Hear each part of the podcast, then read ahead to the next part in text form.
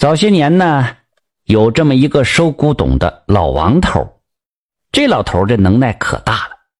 那啥能耐呀？眼睛毒啊，专能看古物。过去的什么罐子呀、古瓶啊、胆瓶什么的，他一打眼就能看出真伪来。就这么的，同行业的人送给他一个外号，叫“古董王”。这老王头自己在家里也开了一个当铺，生意还挺兴隆的。这一天正赶上儿子没在家，快到晌午的时候啊，有两个人拿着一对胆瓶来到当铺了。掌柜一看到有客人，就堆着笑脸迎了上去。这两个人落座之后啊，就把带来的胆瓶摆在了桌子上。王掌柜也不敢含糊啊，赶紧就把那放大镜拿来了，对着胆瓶是左看看右看看。王掌柜是边看边合计。这可真是一对好瓶子呀，少说也能值两千两银子呀！看完了之后，瓶子主人说话了：“哈，看来王掌柜也能看出我这对胆瓶的货色了。我呢，也不和你兜圈子了，咱们就快人快语。这对瓶子我只当不卖。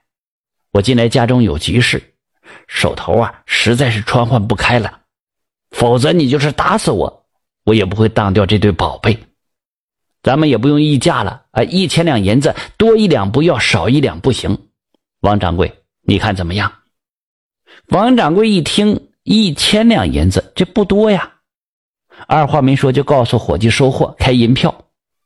王掌柜心想，这下子可能大赚一笔了。王掌柜没想那么多，就把这瓶子给收了。那时候一千两银子可不是小数字啊！这王掌柜等于拿出自家。买卖本钱的十分之一收了这对瓶子，收完之后，王掌柜觉得挺高兴。中午还喝了二两酒，晚上回来还让儿子看了看这对瓶子。说这话过了呀，没有一个月的功夫，王掌柜的一个德国的朋友到中国来购宝来了。他俩平日交情就不错，这人呢也能对付，能说几句中国话。王掌柜就招待他在自己家里就住下了。晚上吃饭的时候，俩人喝到兴头上，王掌柜就说自己前些日子收了一对古董瓶子。这德国人呢，对中国的古董特别的感兴趣就提出来想看看。王掌柜就把这个德国朋友带到了库房，小心翼翼的把这对瓶子摆放到桌子上，让他看。这位德国人呢，也是个鉴别古董的行家，尤其是胆瓶。他左看右看，看了半天，把眼镜摘了，打了个嗨声：“哎，王师傅啊，老大哥呀，你好好看没呀？”王掌柜说了：“哪能不好好看呢？我是看了仔细才收的呀。”朋友说了：“大哥呀，你再仔细看看，这对瓶子是赝品呐！”嗨，哪能呢？不可能，肯定是你喝多眼花了。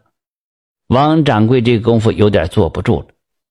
那朋友就说了：“王掌柜，你再好好看看，这是真的假的，还是做旧货呀？”王掌柜有点心慌了，又仔细研究了半天这对瓶子，可不嘛，真是假的，是做旧货。王掌柜一屁股就坐在地下了，当时就昏过去了。这对瓶子可把王掌柜给害惨了，那多少钱都砸里头了，他气得得了一场大病，趴在炕上一个月都没下来地儿。也难怪呀，这事儿啊，搁在谁的身上都够呛。一千两银子就这么打水漂了。一个多月过去了，王掌柜的病总算是好了，可是身上的病好了，心病还没去根呢。这股劲儿总是憋不过来，他那整天闷闷不乐，也不吃东西。家里那儿子也总劝，老伴儿也劝，谁劝也不好使。王掌柜整天就寻思，不行啊。我必须把这一千两银子要回来，要不然我以后就没法在这一行混了。